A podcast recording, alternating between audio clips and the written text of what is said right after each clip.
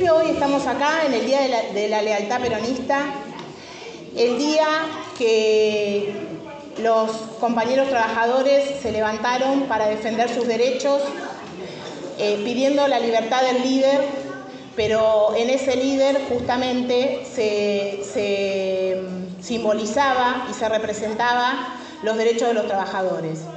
La jornada de ocho horas laborales, el aguinaldo, las vacaciones pagas, eh, las condiciones de trabajo dignas, cosas que creíamos que estaban fijas, que estaban ganadas, que estaban firmes, pero que hoy sabemos que tenemos que seguir defendiendo. Nosotros hoy planteamos lealtad, lealtad a un proyecto nacional y popular, lealtad a la educación pública, a la salud pública, al, al acceso a la vivienda, al trabajo. Lealtad, en definitiva, a la felicidad del pueblo. Lamentablemente también tenemos que decir que hoy un 50% de nuestros compatriotas no acceden a todos esos derechos. Y por eso nosotros somos un partido político que tenemos que ser parte de esas transformaciones. El diagnóstico de, de, nuestro país en este momento es un diagnóstico de crisis, es un diagnóstico en donde nos encontramos con un país endeudado, que después nos agarró la pandemia y que después la guerra mundial también nos afecta. Pero sin lugar a duda, lo que más daño ha hecho a la política, a la sociedad, a la comunidad toda, es el neoliberalismo. Pero no tanto por sus cuestiones económicas, sino porque el neoliberalismo vino a romper la estructura social, vino a romper los lazos de solidaridad, vino a imponer un sistema individualista en donde uno se salva si le pisa la cabeza de al lado. En, si uno nació en determinada, en determinada casa tiene algunas oportunidades y si nació en un barrio humilde no las tiene. El neoliberalismo vino a implantar la ley de la selva y vino a imponer el miedo.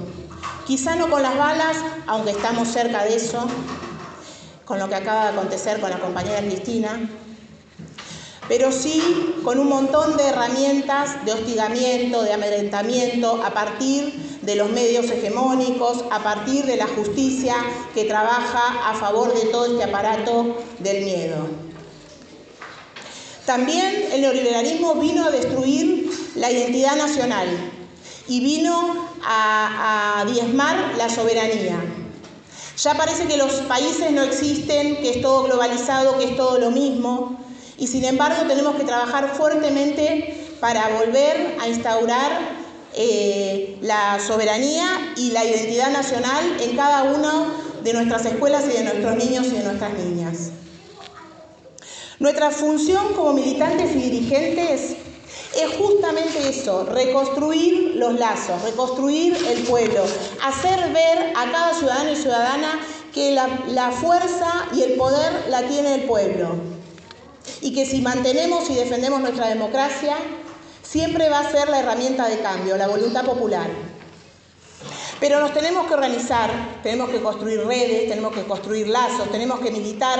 Y militar no es solamente participar en un partido político, militar es participar en una asociación vecinal, militar es participar en una cooperativa cooperadora de la escuela, es formar una mutual, es hacer una asociación civil, es eh, juntarse codo a codo con cada vecino, con cada vecina que tenga ganas de hacer algo. No importa qué. Lo que importa es que se haga de manera comunitaria, conjunta, solidaria.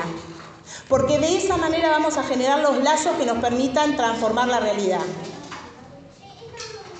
Necesitamos escuchar al otro, necesitamos generar consensos y además tenemos que tener metas comunes. No hay un proyecto político sin afectos compartidos y tampoco hay un proyecto político sin objetivos y metas comunes. Tenemos que reconstruir la confianza y, y construir las mayorías con, con horizontes eh, diseñados entre todos y todas. Por lo tanto, revertir lo que está pasando con esta avanzada de gobiernos de derecha depende de nosotros y nosotras no depende de nadie más. Nosotros tenemos un pueblo resiliente. Hemos pasado dictaduras, han matado a nuestros compañeros y compañeras que pensaban diferente y sin embargo pudimos salir de ese agujero negro y hoy estamos acá en democracia siguiendo dando la pelea. Hace poquito tiempo se estrenó la película Argentina 1985. Y más allá de las consideraciones particulares que podamos hacer, me gustó más, menos, tiene contexto, ¿no? Porque se ha, ha habido como críticas, me parece que lo que tenemos que tener en claro como militantes políticos que es una herramienta fenomenal para demostrarle y mostrarle a la juventud que no vive esa época de qué son capaces los gobiernos de derecha para cuidar sus intereses. Hasta dónde pueden llegar los poderes concentrados para que sus beneficios no sean tocados. Es importante que esa película sea transmitida y charlada y debatida ampliamente a lo largo y a lo largo, a lo largo y lo ancho del país y en lo que nos toca a nosotros en nuestra ciudad. Ya hay maestras y maestros que están haciendo ese trabajo y todos y cada uno tenemos que ser capaces de poder dar el debate y poder sacarle la careta a este poder hegemónico que el objetivo que persigue nunca es la felicidad del pueblo. Y también tenemos ejemplos, porque también tenemos cosas positivas que decir. La megaminería, la lucha en el, el, año pasado, en diciembre del año pasado, fue un ejemplo cabal de lo que estoy diciendo. Nunca hubo poderes políticos, todos alineados en la misma línea, excepto algunos, como nosotros, y todos los poderes económicos concentrados persiguiendo un mismo fin, sin embargo, la gente salió a la calle, se organizó, se juntó y pudimos revertir y obligar a los representantes del pueblo que cumplan con el contrato electoral y que finalmente deroguen esa ley que estaba en contra de todos los ciudadanos y ciudadanas de Chubut. Los gobiernos, como el gobierno local, no ayudan claramente en esta construcción se, erigen como defensores de las banderas peronistas, seguramente hoy estarán festejando el Día de la Levantada Peronista, pero aplican las políticas de la reta todos los días. No gobiernan por enamorar, gobiernan porque construyeron la idea de que no hay alternativa, que no se puede otra cosa, que no, no queda otra, ya está, es lo que hay, no, no podemos, no podemos hacerle frente. En diciembre del año pasado pasó otra cosa. El, el, poder siempre está en la población. Tenemos que hacerle ver a la población que tiene ese poder en sus manos. No es casual, como decía Leslie, que en este gobierno local se suspendieron las elecciones de todas las vecinales hasta el 2023. ¿no? Suspendemos la democracia, mejor no tengamos elecciones este, y obviamente anulando la democracia y la participación en las vecinales. No hay lugares en esta ciudad de reuniones para la juventud. El, lugar, el único lugar que hay que yo conozco es el Teatro del Muelle, ¿no? y que tiene características muy pequeñas para albergar una población de 120.000 habitantes. No hay espacios públicos en los barrios. Y muchas veces yo creía que era porque, bueno, invertían en la costa por una cuestión de turismo. Pero no, no, no hay una decisión de evitar los lugares de participación ciudadana a lo largo y a lo ancho de nuestra ciudad. Y evitando y no desarrollando estos espacios es lo que están persiguiendo. Eh, pero bueno, tenemos que poder avanzar y ponernos metas posibles y no paralizarnos frente a la complejidad de los problemas. Todos los días, y nuestro partido tiene una particularidad, que discutimos de todos los temas. Discutimos hace poco del tema agroalimentario, también un tema que está en auge y en discusión en el partido es eh, el, tema del río Paraná. Y, y, está muy bien que lo discutamos, que lo debatamos y que tomamos posición y que hagamos la, la juntada de firmas necesarias y todo lo que sea necesario para defender nuestras convicciones. Pero nosotros no podemos estar todo el tiempo debatiendo las cosas que no tenemos alcance para resolver. si en cada ciudad, en cada punto del país, cada compañero y compañera se dedica a reconstruir el tejido social en su sitio, en su territorio, con su vecina y con su vecina, gran parte del trabajo estaremos haciendo. Y toda esa fuerza que se, que se junte a lo largo y a lo ancho del país va a ser la que le dé el poder suficiente a nuestro gobierno nacional para que tome las medidas que les estamos pidiendo.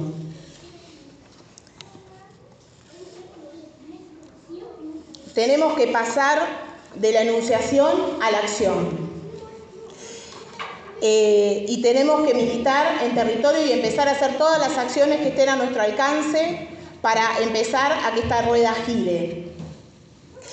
Estamos preocupados y el otro día mi compañero me trajo, mirá, está, están los, la, gente de mi ley en la plaza o en la playa, caminando las calles. El discurso es la libertad, ¿no? Así a secas, ¿no? Sabemos que no hay libertad sin justicia social. No hay persona libre si pasa frío, no hay persona libre si no tiene educación, no hay persona libre si no tiene salud, no hay persona libre si no tiene techo. Pero nosotros tenemos que ser los que transmitan a esa juventud que cuando, cuando mi ley habla de libertad, habla de libertad de mercado, habla de libertad de explotación a los trabajadores, habla de libertad de fugarse toda la plata que ganan, habla de la libertad de que los poderosos pueden hacer con nosotros lo que quieran y los que van a pagar son todos los trabajadores y trabajadoras y todos los que hoy ni siquiera tienen trabajo y están en la informalidad.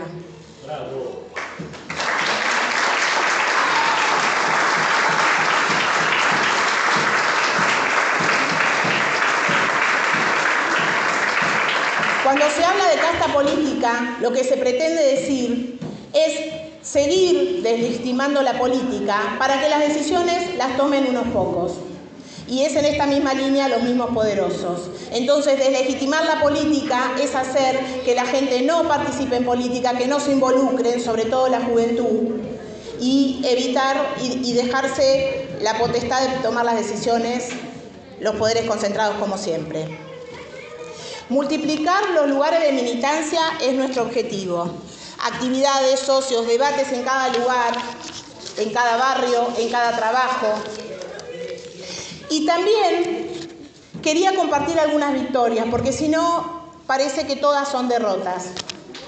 Y sin embargo, a pesar de, la situación tan compleja que nos tocó vivir como partido en el Consejo Deliberante, Podemos decir, como lo mencionó también Leslie, que gracias a un trabajo militante que hicimos, acordando con las distintas instituciones de la ciudad en el Consejo de Planeamientos, en donde estaba la Cámara de la Construcción, la Cámara Inmobiliaria, el Colegio de Arquitectos, Colegio de Ingenieros, la propia Servicop, las universidades, logramos en el primer año de gestión frenar el loteo del Kaiser que no lo pudieron lotear.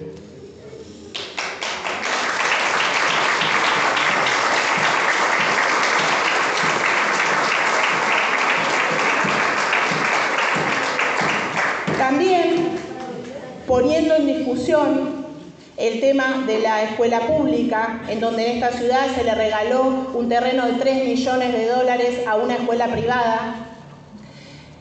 Poniendo en discusión ese tema, salió la necesidad del Instituto 803, que hacía 30 años que estaban reclamando un terreno, y por todo el trabajo que hicimos, no en lo personal, sino con la comunidad, porque cada una de las conquistas que yo les voy a mencionar estuvieron todas acompañadas por la comunidad.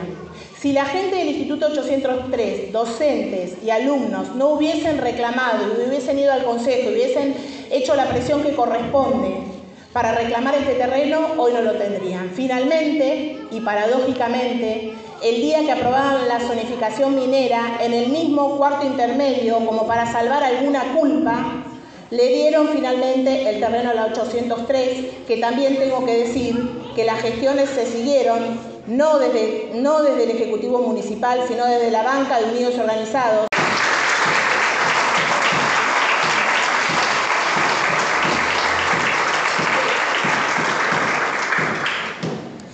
También, como había mencionado hoy, Unidos y Organizados fue el único partido con representación política en el Consejo Deliberante que, en la discusión de la zonificación minera estuvo donde tenía que estar, en la calle y con la gente. Participamos de las marchas, de las asambleas y de toda y cada una de las decisiones que se tomaron en la multisectorial para poder frenar esto.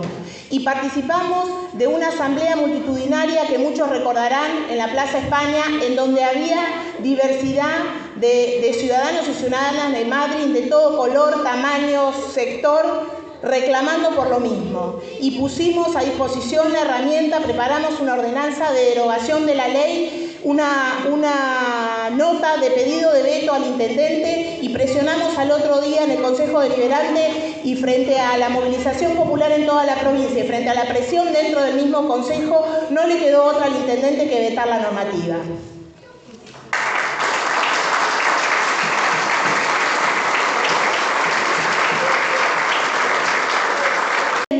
que nuestra voz esté en el Consejo Deliberante hace que algunas cosas no pasen.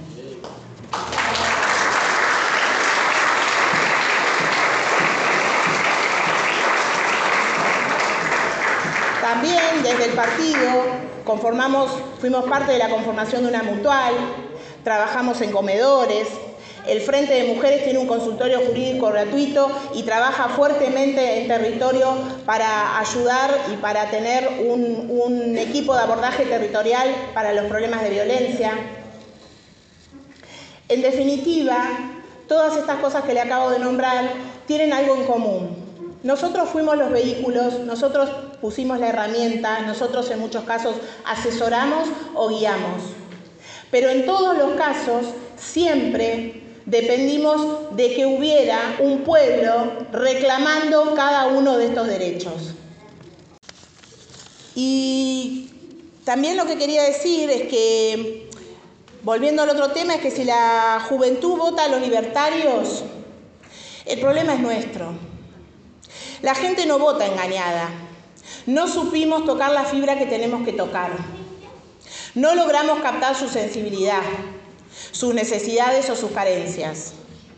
Nosotros no tenemos la verdad revelada, no la tenemos guardada en algún lugar y se la tenemos que mostrar a la gente para que se contagie de alguna manera. Las verdades no se comparten, las verdades se construyen colectivamente, trabajando, intercambiando con el otro, solidariamente, juntos y juntas.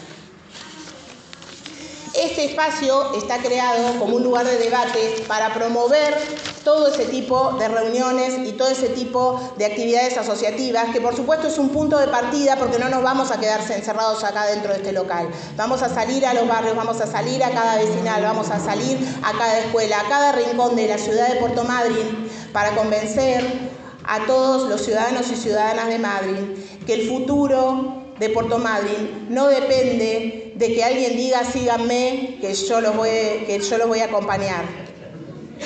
El futuro de Madrid depende de cada uno de nosotros y de nosotras y lo que cada uno de nosotros y nosotras hagamos.